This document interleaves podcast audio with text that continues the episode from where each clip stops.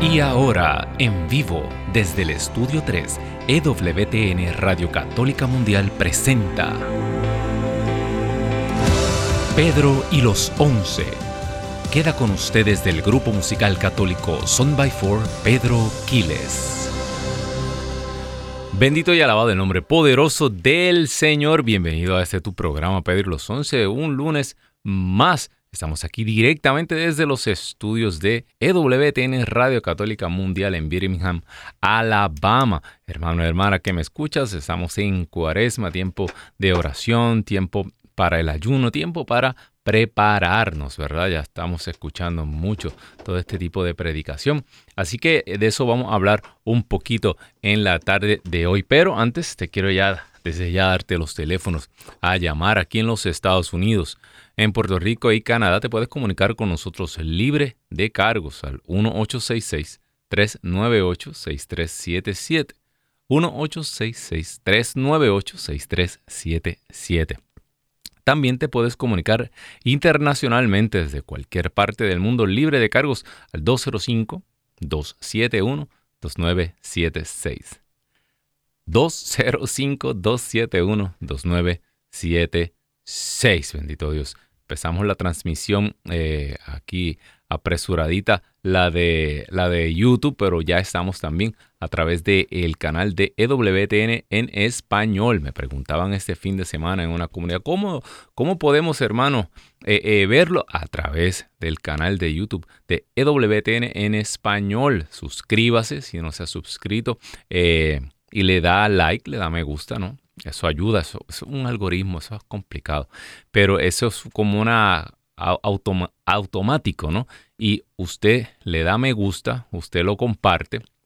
Y eso hace que eh, llegue a más personas. O sea, el canal le sale a más personas en el muro y así pueden beneficiarse de toda la programación que tenemos aquí en EWTN en español y el programa de un servidor que sale todos los lunes a las 4 de la tarde hora del este, pero ahí se queda guardadito en el canal de YouTube y usted sigue eh, dándole hacia atrás, ¿verdad? Pasando, pasando, pasando y puede buscar los programas de Pedro y los 11, al igual que toda la otra programación de WTN, tanto radio como eh, televisión. Estamos ahí todos eh, tratando ¿no? de poner nuestro granito de arena en este universo digital que se abre y que tantas personas pues están buscando.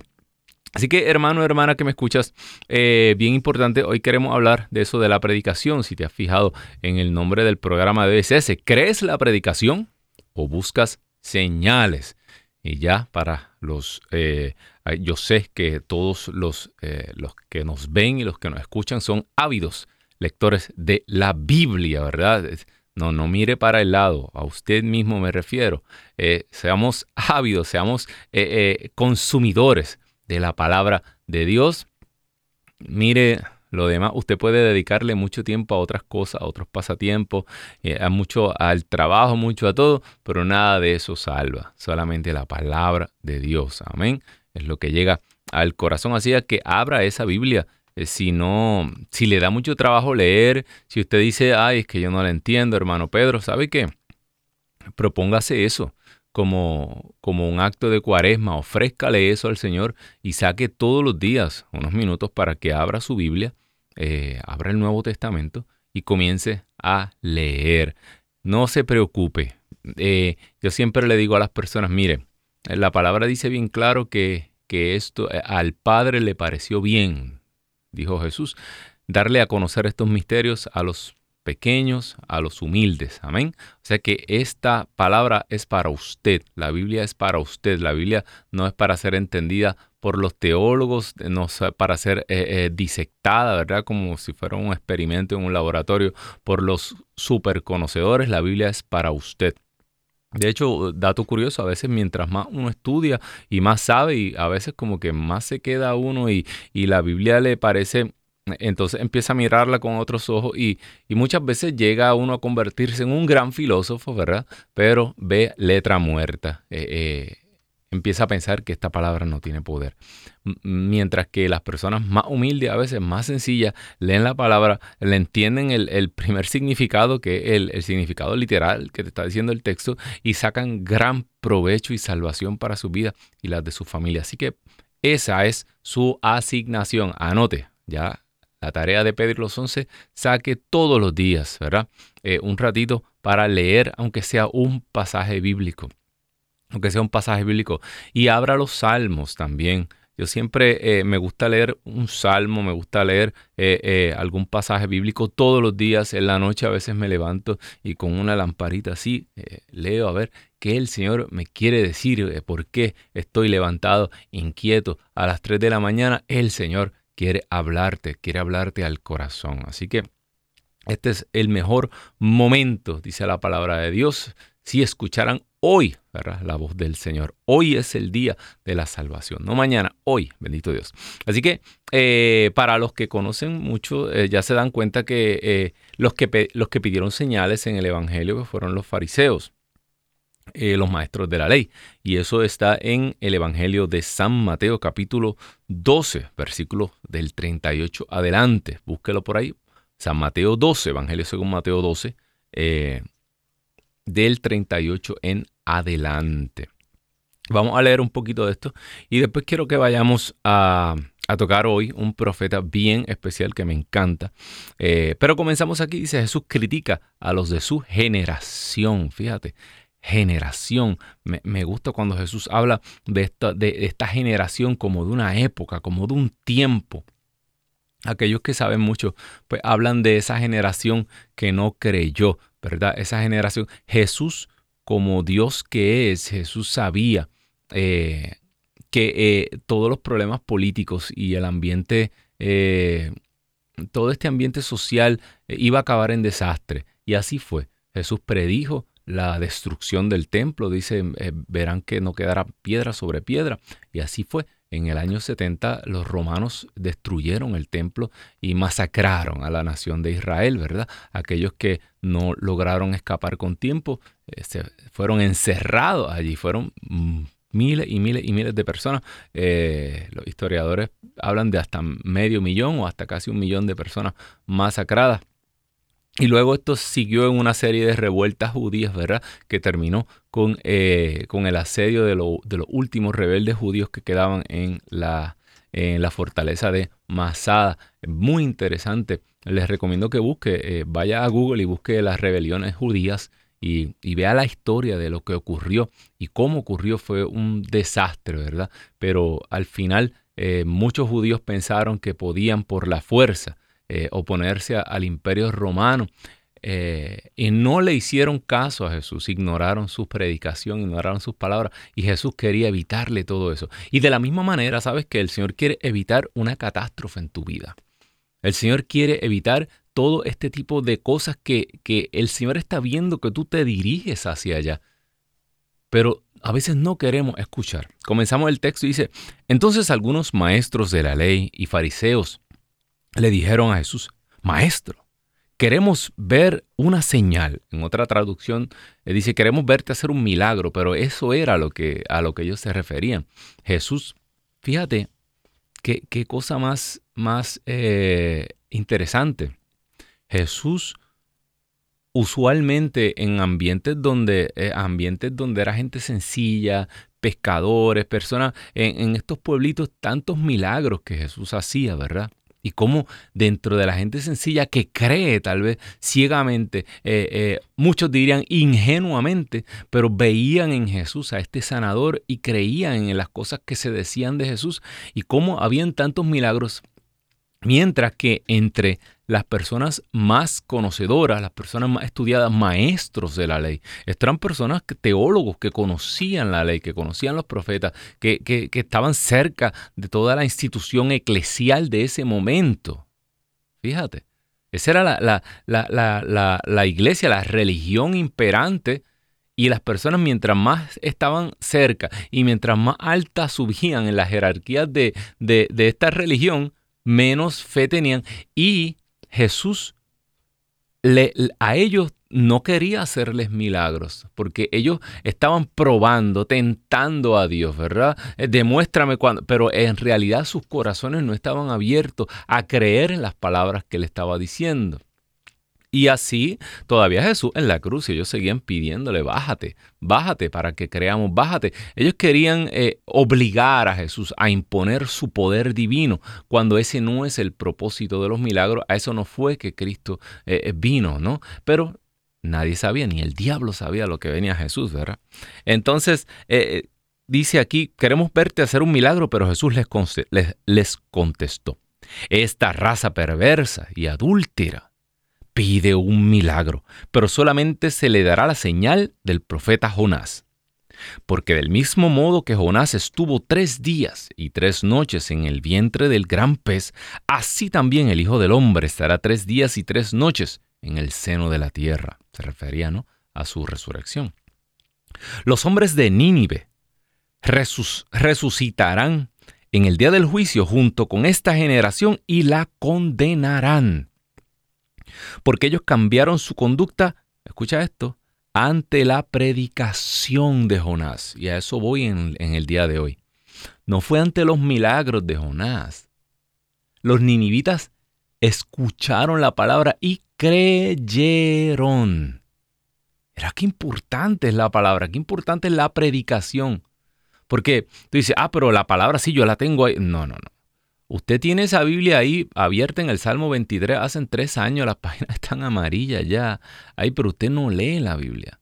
Eso es una Biblia, sí, eso es palabra de Dios, pero a la, la, predicación, la palabra viva es la que usted saca del texto y esa letra que es tinta se convierte en una realidad viva dentro de usted. Y esto entra más por la predicación, ¿verdad?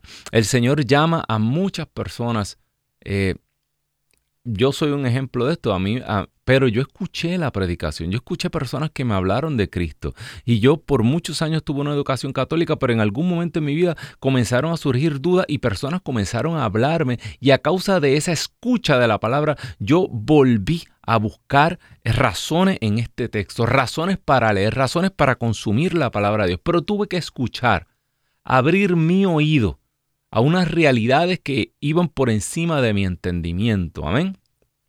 Así que eh, es a causa de la predicación de Jonás que se convirtieron los ninivitas. Y dice Jesús, y aquí ustedes tienen mucho más que Jonás. Jonás era un profeta, yo soy el Dios vivo, el Mesías, el que tenía que venir, ¿verdad? Continúa el versículo 42, la reina del sur resucitará en el día del juicio junto con los hombres de hoy y los condenará porque ella vino desde los confines de la tierra para escuchar. ¿Para qué? Fíjate, para escuchar. Ella no vino a ver a Salomón hacer milagro. Ni vino a pedirle un préstamo prestado, un préstamo de dinero. Ella vino a escuchar la sabiduría de Salomón. Y aquí hay alguien más grande que Salomón. Vámonos a Jonás porque me interesa mucho esto. Eh, realmente eh, ya desde, te digo el, desenlace del tema de hoy, porque es que me interesa mucho. Y, a veces pues cuando empiezan las llamadas, eh, la necesidad es tanta y tenemos que seguir orando, para eso estamos, ¿no? pero se, me, a veces no logro dar los últimos puntillazos, digo yo, al tema. Me encanta Romanos 10, 17. Romanos 10, 17, yo creo que San Pablo es clarísimo. San Pablo es super Pablo, ¿verdad? Más claro que el agua. Como dicen, eh, la fe. La fe. Eso sobrenatural que Dios te da, sin lo cual tú no puedes salvarte. Sin fe nadie verá a Dios. Sin fe es imposible agradar a Dios, ¿verdad? Eh, eh, nosotros somos salvados por fe, dice San Pablo. Y ese milagro de la fe solo ocurre a través de el oír. La fe viene por la escucha. Y la escucha del Evangelio, la escucha de la palabra de Dios, la escucha de la predicación, dice, dice la Biblia de Jerusalén. La fe viene por la escucha de la predicación. Y luego dice, y eh, eh, esta predicación viene de Cristo, dice la Biblia de Jerusalén. Porque estamos, estamos acostumbrados a escuchar, la fe viene por el oír y el oír de la palabra de Dios. No, pero no, es la escucha de la predicación y San Pablo mismo dice en la carta, pero ¿cómo llegará esa predicación si no hay quien predique? Hermano, muchas personas, yo he escuchado personas que dicen, eh, se utiliza mucho una frase de San Francisco que dice, eh, vamos a predicar y si es necesario hablamos, pero, pero San Francisco era un predicador. San Francisco era un predicador itinerante, que hasta Egipto llegó eh, predicando la palabra de Dios. Claro, lo que San Francisco está tratando de recordarnos es que, mire, de un árbol malo no vienen frutos buenos y de un árbol bueno no vienen frutos malos. Que es obvio que tenemos que dar testimonio de lo que estamos hablando. Por eso estamos como estamos. Porque muchos hablan, pero no muchos viven lo que hablan. O creen lo que hablan y lo viven, ¿verdad? Eh, eh, eh, yo creo que eso no hay ni que decirlo. Mas, sin embargo, es real. De hecho, muchas personas siguen perdiendo la fe día a día. ¿Por qué? Por los escándalos. Y la palabra es bien clara, dice, ay de aquel que haga tropezar. Ay de aquel que sea... Basta con los escándalos que hay en la vida, dice la palabra de Dios. Pero ay de aquel que haga tropezar a uno de estos más pequeños. Oiga, Jesús ni a las prostitutas, ni a los ladrones, ni a los publicanos, a nadie le dijo que se atara una piedra de, molino y se echara al mar. Pero a los líderes religiosos que son causa de escándalo, aquel que, que es cristiano dentro de una comunidad y es escándalo para, para los demás, aquellos que, que, que dicen, ah, pero ¿Para qué yo me voy a meter a católicos si mira él y aquel y el otro y mira lo que hizo aquel y mira... Eh, eh, y mucha gente tiende a minimizar esto. Ah, estos son... Eh", pero es cierto, si la misma Biblia lo dice. Cuando somos escándalo, hacemos tropezar a los que tienen una fe más sencilla, una fe delicada. Hay personas que son, que, que, son tiernos en la fe. Usted a un bebé recién nacido, usted no le puede someter, ¿verdad? al mismo rigor que usted somete a una persona adulta. Un bebé es, delicado, es pequeño. Y hacemos tropezar a los más delicados, a los más pequeños en la fe. Y Jesús es terriblemente duro terriblemente duro. Pues a eso se refiere San Francisco. Tenemos que ser testimonio vivo de lo que predicamos, ¿verdad? Es como usted, usted era un consejero matrimonial que se ha divorciado siete veces, mire, usted ha tenido más, o la, la, la, consejera suya ha tenido más maridos que Elizabeth Taylor. Eh, caramba, ¿verdad? Es lo mismo. Pero en ningún momento, en ningún momento se, se le quita el valor a, a la necesidad de predicación. Tenemos que predicar, le dijo San Pablo a Timoteo, predica a tiempo y a destiempo, porque es la única manera en que las personas van a creer en el Evangelio. Y esto es una predicación que no tiene, eh, mire, usted no tiene que agarrar un doctorado en teología para predicar. Si usted está viviendo la palabra de Dios, en su vida se van a comenzar a dar las señales del Evangelio. En su vida se van a comenzar a dar las señales de los que me siguen, dice la palabra, y estas señales acompañarán a los que creen. ¿Verdad? Dice la conclusión del Evangelio de Marcos.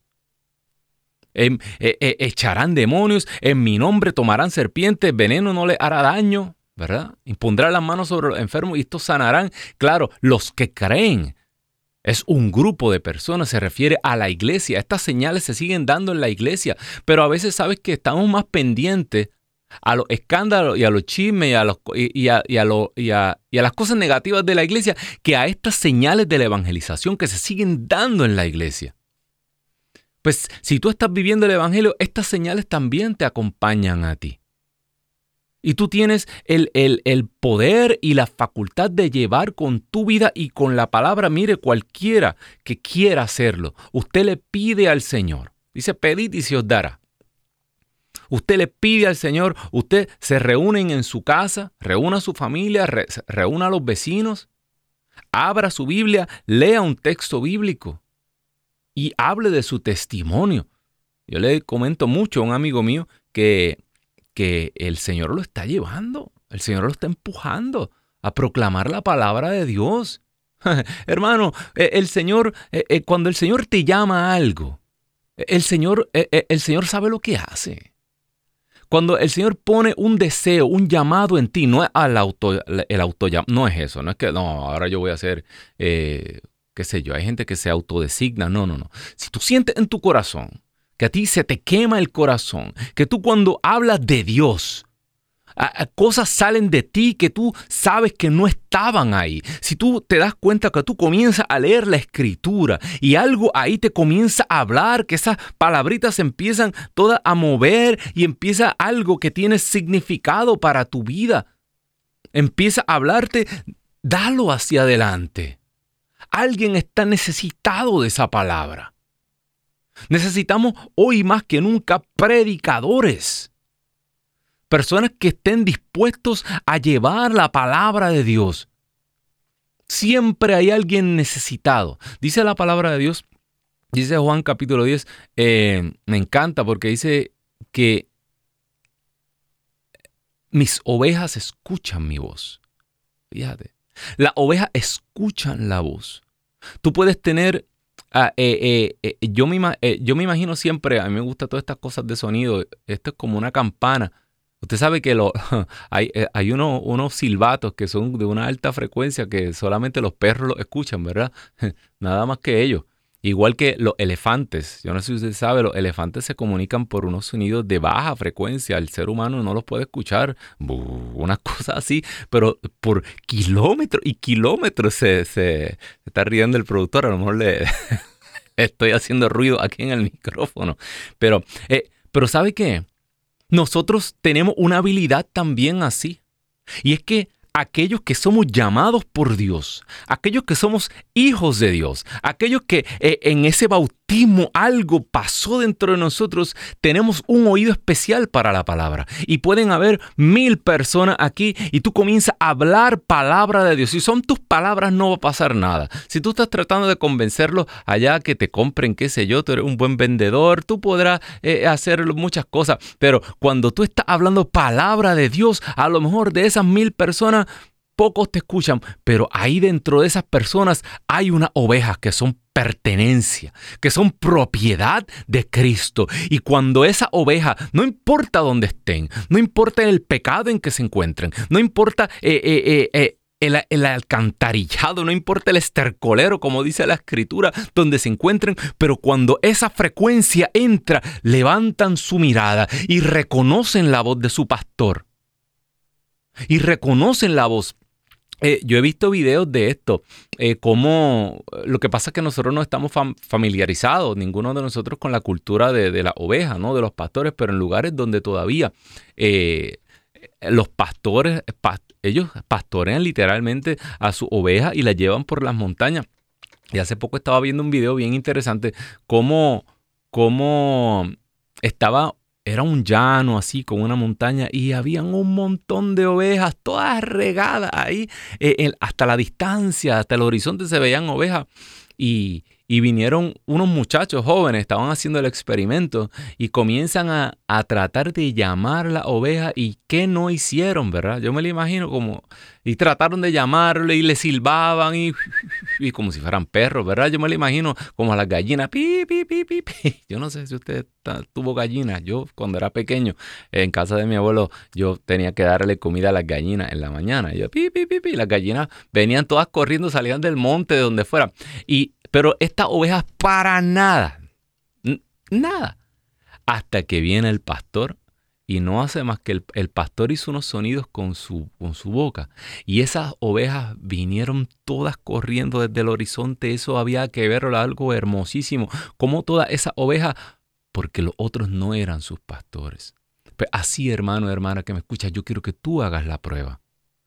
Yo quiero que tú abras tus labios y comiences a hablar de eso que Cristo ha hecho en tu vida. Si tú no has tenido, si, tú no has tenido esa experiencia con Dios, tú búscala.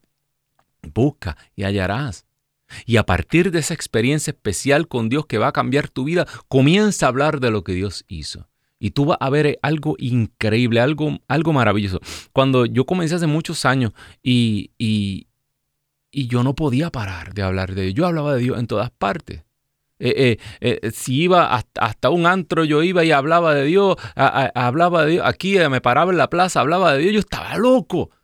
Mucha gente decía, ya viene, pero siempre, siempre el Señor me ponía una persona que no importa la condición en que estuviera su vida, se le nota, tú notas el impacto de la palabra de Dios. Tú notas cómo los labios comenzaban a temblar, sus ojos se llenaban de lágrimas y ahí comenzaban a hablarte de sus problemas. Yo fui cuando estábamos acabando de eh, eh, ahí reciente nuestro, nuestra experiencia espiritual, es donde comenzamos y, fuimos como Son by Four. Me acuerdo que fuimos a, a la emisora hispana más grande de los Estados Unidos. Tenía una audiencia de 5 millones, 6, 7 millones eh, en algunos momentos del día. Y fuimos a, al show de la mañana. Por lo general en estas emisoras, estos shows de la mañana son cargados de doble sentido, de, programación con alto contenido sexual. Eh, eran secciones, algo completamente no, no católico, no cristiano. Pero ya, ya yo estaba lleno de Dios, ya mis primos habían también aceptado seguir al Señor y estábamos como son by four, pero comentando los primeros pasos, ¿no? Eh, eh, y abriendo la boca a hablar de Dios en los sitios más eh, que usted menos se le imagina. Y cuando nosotros, esto es tan común también en, en muchos lugares que dicen, ah, tal aquel artista se convirtió, aquel otro artista se convirtió.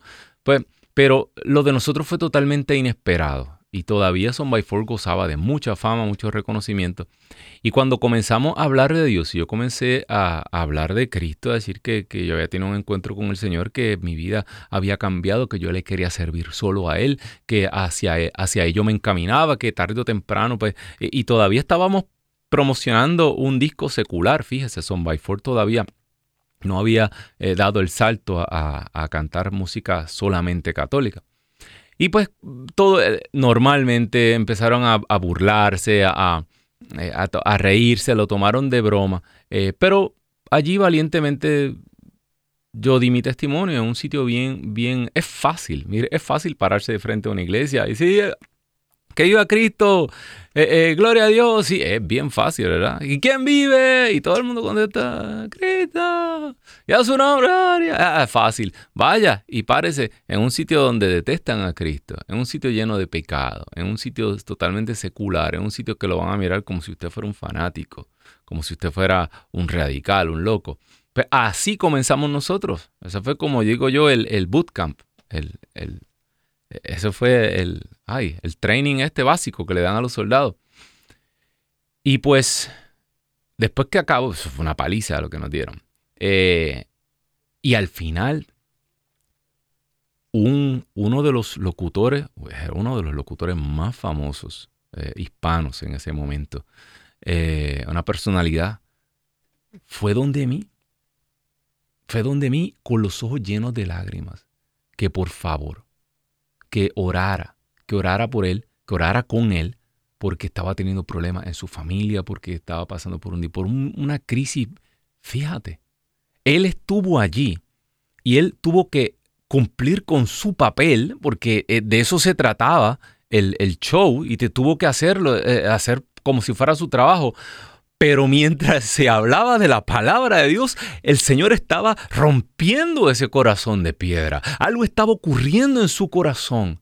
Y al final el Señor me dejó ver que la palabra de Dios no regresa a Él vacía, que la palabra de Dios regresa a Él cuando cumpla su cometido, hermano. Por eso es tan importante que tú abras tu boca, que abras tus labios y comiences a hablar de Él, porque tú no sabes quién está escuchando. Sabes que a causa de esa entrevista, eh, unos cuantos días después nos escucharon unas comunidades católicas y nos llamaron para entonces ir a servir en nuestros primeros eventos.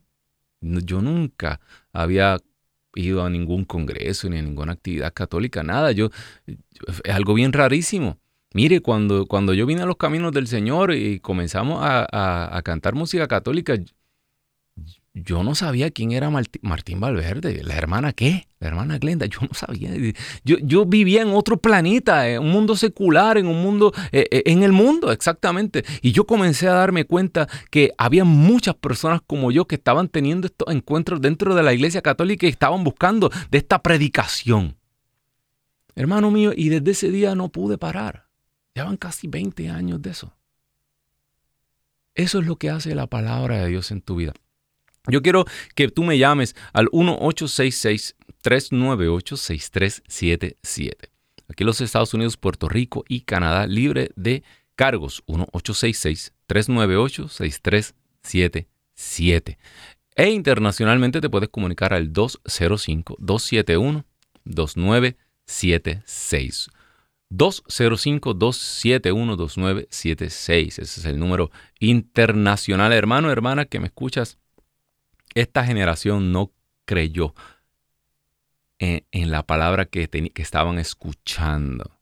Jesús no les dio milagros. De hecho, no fue que no les dio milagros. Jesús les reservó a ellos tal vez el milagro más grande, porque Jesús les dice, el único milagro que les voy a dar es el de Jonás, ¿verdad? La señal de Jonás. ¿Y cuál fue la señal de Jonás? Jonás estuvo tres días en el vientre del pez, ¿verdad? Para luego ir a, al, lugar que tenía que ir. Y Jesús estaba refiriéndose a su resurrección. Los judíos fueron testigos de la resurrección y no le creyeron. Más, inventaron mentiras para negar la resurrección y todavía hoy hay personas que inventan mentiras para negar la resurrección. A usted va a llegar algún día una persona con mucho estudio a decirle que Jesús realmente no resucitó literal físicamente. Eso es imposible. Eh, la resurrección de Jesús fue un evento personal, un encuentro personal en los corazones de los creyentes y de esa comunidad. Siga, siga por ahí que va bonito y bien. Siga. Está haciendo lo mismo que los fariseos, inventando vainas teológicas para negar la resurrección real y física de Cristo Jesús. Dice San Pablo, si Cristo no resucitó, vana es nuestra fe. Si Jesucristo no salió de la tumba, ¿sabes qué? Jesucristo, Buda, Mahoma, todo es lo mismo, porque todo está muerto. Pero nosotros creemos que Jesucristo está vivo, que resucitó, que ese que se, que se transfiguró y apareció con su cuerpo glorioso, se levantó de la tumba, que esa piedra fue corrida y él caminó fuera y ahí tuvo su encuentro con las mujeres, con sus discípulos. Dice Apocalipsis, y vi que venía como un cordero que estaba de pie, pero como degollado. ¿Por qué como degollado? Dice el Apocalipsis porque el vidente, porque el profeta vio ahí en esa liturgia celestial, reconoció las marcas de Cristo, del que había sido degollado, porque conservó sus heridas. Mira, pon tu dedo en mi llaga, le dijo a Tomás, anda, mete tu mano en mi costado, porque el resucitado carga la herida como señal del amor que Él derramó por cada uno de nosotros, porque esas llagas son nuestros pecados, son nuestra salvación, porque esa es su identificación. Esa es su tarjeta. De, yo, yo tengo un programa en televisión que dice eso. Ese es su ID. la identificación de Cristo cuando le preguntaron por su identidad, aquí está mi identidad, mete tu dedo en mi mano. Eso fue lo que yo hice por ti. Mete tu mano en mi costado. Mira si es poderosa. Santo Tomás cae de rodillas. Señor mío y Dios mío, ¿verdad? Lo que decimos en la misa. Ese es el poder, hermano, hermana que me escuchas. Y dice la palabra que no creyeron, ya Jesús lo había predicho, ¿no? En la, en la parábola de Lázaro y el rico, ¿no? Dice, aunque vean un hombre resucitar, no creerán. ¿Qué le dijo a Abraham, al rico Epulón? Aunque resucite un muerto, no creerán. Por eso, no va... Eh, ahí tienen, hasta copié la frase, ahí tienen a Moisés y a los profetas, que los escuchen otra vez la predicación. Hermano, nosotros estamos en un punto de nuestra vida en que esto no es ver para creer. ¿Sabes qué? Yo he conocido personas que han recibido grandes milagros en su vida. Yo he visto, yo he sido testigo de personas que han recibido grandes sanaciones, personas que, que han sido testigos. Yo fui testigo una vez de un milagro grandísimo. Yo estaba en, en, un congreso y en medio de ese congreso, algo increíble. Esto fue en la República Dominicana. Eso era un congreso. Y, y al, principio, al principio del congreso, a mí me, me, me señalaron a una, una señora, era una, una señora bien humilde, venía descalza, traía como un velo, venía con, como con un velo así, eh, envuelta como, como un velo, como si fuera una laica consagrada. Y, y me dijeron, los que estaban allí me dijeron, mira, esa señora, eh, lo que dicen de ella es que ella es como mística, ¿no? Y que, y que dicen y que recibe la comunión de ángeles, que, los ángeles le traen la comunión. Y yo pues, imagínese, me dicen eso, pero al mismo tiempo uno es escéptico, ¿no? Eh, en el buen sentido de la palabra. Uno no es que uno no cree, pero tampoco uno anda por ahí. Dice la palabra, si le dicen, llegará un momento en que si le dicen, mira, allí se apareció Jesús, no vaya. Mira, allí se apareció, no corra, no vaya, ¿no? Porque hay engaños, ¿no? El enemigo se puede aparecer como un ángel de luz. Pero ahí quedó todo. Eh, yo siempre quiero creer primero porque todo esto es posible y todas estas cosas se dan dentro del contexto de la Iglesia Católica. Eh, cuando nosotros estábamos al final de la presentación, estábamos ahí como Son by Four, de momento estaba toda la gente, estaba todo el gentío y, y se formó como un corre-corre, eh, como una emoción, algo pasó y cuando de repente yo miro al, al, techo, al, techo del lugar, como que venía bajando, era como una mariposita. Como yo vi algo de lejos, yo estaba en el, en el, escenario y estaba toda la gente y, y, yo vi como que algo venía como que cayendo del tejado, como, como si el viento estuviera dándole vuelta y parecía como una mariposita que estaba cayendo. Y cuando esa mariposita cayó en la lengua de esa señora y era una hostia. Esto yo lo vi, hermano. Esto a mí no me lo contaron. Y ahí se formó un... Ahí todo el mundo comenzó a postrarse desde el centro hacia la orilla. Todo el mundo... Y esa señora entró como una especie de éxtasis y comenzó a danzar, a danzar. Y tenía la lengua afuera y esa hostia estaba parada completamente, sin caerse, balanceándose ahí. Y ella comenzó como una custodia viva a danzar alrededor del estadio. Y era increíble. Yo nunca he visto algo así en mi vida. No he vuelto a ver una cosa así. Según ella danzaba, todo eh, estaba, eh, ella estaba en el centro de la, en el centro del estadio y según ella se acercaba a donde estaban los las sillas, no, eh, las gradas, todo el mundo eso era postrándose, postrándose, era una ola, una ola de personas postrándose según ella pasaba algo increíble. Ella danzó alrededor de todo, fue como una una custodia viva. Al final la consumió y se quedó arrodilladita. Y la gente todavía no cree. Eh, es, duro, ¿no? Tratar de explicarle las cosas. Y yo a veces veo tanta gente con tanto estudio eh, buscándole cinco patas al gato, cinco patas a la escritura. Hermano, ¿cómo que usted no va a creer que Jesucristo resucitó? Sí, mire, eh, todavía hay, hay, hay fotos y hay video de un frailecito capuchino en Asís allá que le sangraban las manos y estaban las llagas sangrantes y usted dice que no cree eso está en video. Hay tantos milagros eucarísticos registrados. ¿Cuántas pruebas eh, de, datación con carbón le, le, le siguen haciendo todavía al manto de Turín? Hermano, hermana que me escucha, esto es real. Jesús está vivo, Él está vivo y Él quiere tener un encuentro contigo en esta cuaresma. No sigas posponiéndolo, no sigas aplazándolo. Tú sabes, tú no sabes si mañana va a ser tarde. Estos fariseos lo tuvieron ahí, al frente, y desacreditaron sus palabras. Lo que hicieron fue insultarlo, al final acabaron matándolo y todo lo que tenían que hacer era creer en lo que estaban escuchando. Tú y yo somos parte de esa generación bendita. Bienaventurados, les dijo a Santo Tomás, bienaventurados aquellos que creerán, aquellos que creen sin ver. ¿Y cómo nosotros creemos sin ver? Por la escucha de la palabra.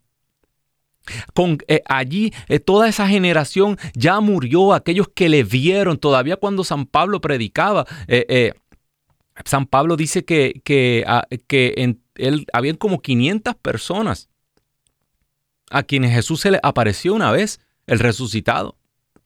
Todavía de esas 500 personas vivían, la mayoría de ellas. Fueron así, eran muchos, muchas personas habían visto los resultados, pero esas personas se siguieron muriendo. Y aquí se puso la palabra de Dios para que tú y yo la predicáramos y la lleváramos. Y esto tiene poder para resucitar muertos, para sanar, para salvar vidas, para darle esperanza a los jóvenes de hoy. Pero la tenemos cerrada, la tenemos callada, nos da miedo. Mire, usted no cree, yo estudié, usted, yo, yo ni me acuerdo cuando yo leí el último libro de teología. Eh, me da gracia, los últimos libros de teología ya las notas al calce, ¿saben lo que son los footnotes, verdad? Las notas al, calce ya eran más que el texto. Eh, hay tanta explicación y tanta explicación y, y tantos libros y tantos libros, hay un océano de libros eh, de teología y es bueno, eso es bueno saber porque cuando uno ama, uno quiere saber todo del amado, ¿verdad? Yo quería saber todo, pero ¿sabe qué? Es tanto y tanto y tanto que uno puede perder el sentido de a lo que fuimos llamados. Y nosotros fuimos llamados a llevar un evangelio sencillo, una palabra sencilla que la mayor parte del pueblo pueda entender. Mire, Jesús es Dios. Él podía hablar palabras angélicas. Él podía explicarnos los misterios profundos del cosmos. Él podía... Y no, Él no hizo eso. ¿Por qué? Porque en el momento en que usted y yo perdemos la habilidad de hablarle a una persona sencilla, en idioma sencillo, ya perdimos nuestra utilidad para lo que Jesús quiere, bendito Dios. Bueno, eh, tenemos una llamada, se comunica eh, con nosotros desde Texas, la hermana Alicia. Muy buenas tardes, Alicia, Dios te bendiga, cuéntanos. Buenas tardes, ¿cómo está? Muy bonito su programa. Amén, bendecido, gracias por llamar, cuéntenos. Me encanta escucharlo. Ay, a mí me encanta hablar. Si, si Douglas me deja el micrófono abierto, aquí estoy hablando hasta mañana, ¿verdad? Eh, hoy yo no sabía de, bien el tema y yo agarré una, y hacen días que tengo a Jonás en la mente, a Jonás en la mente, y ya yo entiendo que el Señor me está diciendo algo, pero todavía no he empezado la lectura y aquí estoy. Así que cuéntenos, vamos, vamos a seguir hablando de Dios. Ok. Quiero oración para mi hija. Claro que sí. ¿Qué tiene su hija? Mi hija no comulga, se confiesa, pero cuando va a comulgar, no, cuando estamos en la misa no comulga, y nomás está platicando. ¿Platicando con quién? No le pone atención a la misa. ¿Con quién platica ella en la misa? Si no es con Dios. ¿Mande? ¿Con quién está platicando ella en la misa? Con mi hijo, los dos. ¿Y qué, están platicando. ¿qué, edad tiene su hija? Y les llamo la atención, pero no entienden. ¿Y qué edad tiene ella? Tiene 16 años. 16 años, sí. Y el otro tiene 24. Yo les recomiendo que donde usted sepa que van a dar un retiro de jóvenes, un buen retiro, eh, si es posible de corte carismático, lleve, lleve a sus jóvenes. Eh, es bien difícil. Yo, yo, yo, le, yo le comentaba a un grupo este fin de semana en una parroquia que estuve compartiendo que esto es como, como cuando un joven llega con, con el examen teórico. Eh, papá, pasé el examen de conducir y usted no le da el carro nuevo, ¿verdad que no? No, eh, porque usted sabe que le falta experiencia, no es lo mismo pasar un examen teórico que tener experiencia. Y así mismo a veces nos pasa en la fe, hermana. Eh, tenemos muchos conceptos, vamos a nuestra catequesis, hacemos todas nuestras clases, primera comunión y todo, pero nos falta una experiencia de Dios. para darnos cuenta que Jesucristo está vivo y que Él está realmente vivo en el sacramento del altar. Yo les recomiendo que los, los trate de convencer y los lleve a un retiro para que tengan ese encuentro con Dios y yo les garantizo que una vez ellos se den cuenta de quién es el que está allá al frente, van a hablar solamente con Él. Amén. Bueno, eh, tenemos otra llamada desde... Siempre se me olvida cómo pronunciar eso, Douglas. Decatur. Oh, Jesus. Tengo que aprender inglés, ahora vivo en los Estados Unidos. Decatur, Texas. Se comunica con nosotros el hermano Javier. Muy buenas tardes, Javier. Cuéntanos. Quiero eh, comunicarles a que yo en un retiro fue cuando conocí al Señor. Amén. Y, y pues la realidad, yo no, yo yo oía de Dios, pero no le seguía. Pero en ese bendito retiro me pasó un milagro en el primer día, cuando estaba en el Santísimo, y de ahí para acá muchos milagros. Muchos de ellos, este, percibir el olor a las rosas sin haberlas. Yo decía, ¿por qué huele tan bonito? huele a rosas, pero iba nada más cuando iba a, al templo del Señor a, visitarle, a rezar un rosario, a postrarme sobre los pies del Señor. Amén. Y, Muchas personas, eh, claro, si usted mira alrededor del templo o donde está y no hay ningún tipo de flor ni nada, muchas personas eh, asocian, ¿no? Y, personas, porque pues, mucha gente de oración asocian este, estos olores fuertes hacia flores con la Virgen María. Eso es que la Madre está cerca. Así que bendito sea Dios. Eh, no, no, a todo el mundo se le conceden, ¿no? Eh, esta experiencia. Así que ahora usted tiene una gran responsabilidad. Hablar de Dios, hablarlas, contarle y decirle al mundo entero que Jesucristo está vivo y que tenemos una madre en el cielo que intercede por nosotros. Amén. Así que me encanta, gracias por llamar, hermano. Eh, vamos a orar. Alicia, Javier, vamos a orar por, por los hijos de Alicia, una madre que llama. Señor, mira nuestra juventud. Tú la tienes en tus manos. Dice, dice San Pedro que el Señor no se tarda. Es que Él quiere que, que todos se salven. Que, eh, es que Él es paciente. Señor, tú tienes una paciencia especial para los jóvenes. Porque tú sabes bajo las condiciones que ellos están creciendo.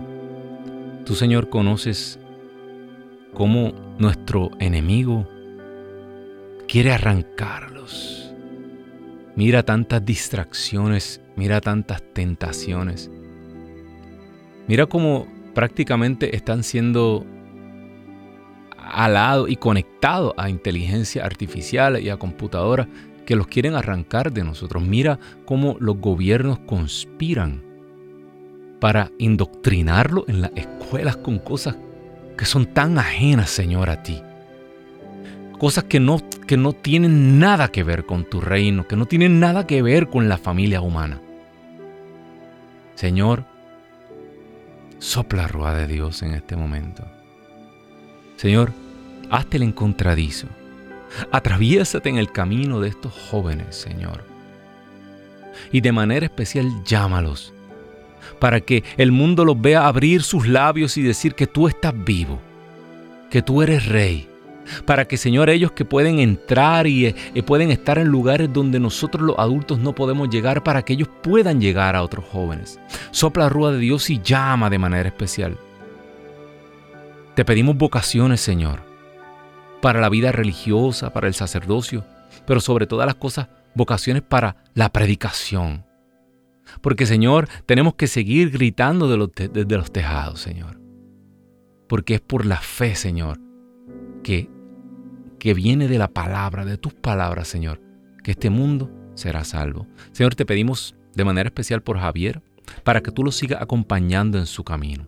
Señor, abre sus sentidos espirituales, pero sobre todas las cosas, dale sabiduría, Señor, como le diste a Salomón, para que, Señor, su fe no dependa de señales, para que su fe no dependa de milagros, sino que su fe dependa sobre tus palabras. Porque cielo y tierra pasarán, pero tus palabras no pasarán. Amén, amén, amén. Gracias, Señor. Eh, nos puede seguir llamando 1-866-398-6377. 1-866-398-6377. Eso es aquí en los Estados Unidos, eh, Puerto Rico y Canadá. E internacionalmente te comunicas con nosotros al 205-271-2976. 205-271-2976. Eh, el tiempo se va volando. Quiero que anoten bien este donde están los temas de hoy, ¿no? Eh, estamos en el libro de San Mateo, en el Evangelio de Mateo, capítulo 12, versículo 38 en adelante. Busca Mateo 12, 38. Y también, oye, no puedo empezar a Jonás. Yo que iba a leer todo el libro de Jonás, toda la carta, no. Eh, pero busca la carta de Jonás. Bien importante, eh, Jonás no es un profeta cualquiera, fíjate. Jesús en la escritura se comparó con Jonás, ¿verdad? Jesús era bien asido del libro de Isaías, igual que, los predicadores de ese entonces, eh, pero él se identificó con Jonás y cuando escuchamos el nombre de Jonás pensamos que era el profeta desobediente, ¿verdad? Porque no quería ir, él se resistía a ir a predicarle a sus enemigos. Y fíjate, estamos en Cuarema, a predicarle a los enemigos. Pero, pero Jesús lo ve como una prefigura de él mismo. Y, bien interesante cuando esa barca se estremecía. Eh, igual que Jesús, Jonás dormía. En, dice en la barriga de la barca, del barco, Jonás dormía. Jonás no tenía miedo a la tempestad. Jonás sabía quién era su Dios. Y cuando descubren que Jonás pues, estaba caminando en sentido contrario, pero una parte bien importante en primera de Jonás capítulo 12, dice que Jonás le dijo a la tripulación, échenme al mar. Es por mi causa, échenme al mar. Fíjate, Jonás ofreció su vida, igual que Jesús, por la tripulación de su barco. Así que, y después de esos tres días, ¿verdad? Después de esa resurrección, mira cómo así de poderosa fue la predicación de Jonás que logró convertir a Nínive. Jonás no hizo milagro en Nínive. Nínive creyó los ninivitas y el rey de Nínive creyeron en lo que estaban escuchando. Así que hermano, hermana que me escuchas, cree en lo que has escuchado hoy, ponlo en práctica y busca ese encuentro con el Señor, busca la intimidad con Dios en la oración, en, en la confesión, en la Eucaristía y tú vas a ver que tus palabras van a adquirir ese poder, sí, el poder que tú necesitas para transformar todo tus alrededores. Así que, hermano, hermana que me escuchas, tienes, tienes que hablar. No me digas que yo no puedo hablar, es que yo... Usted habla mucho.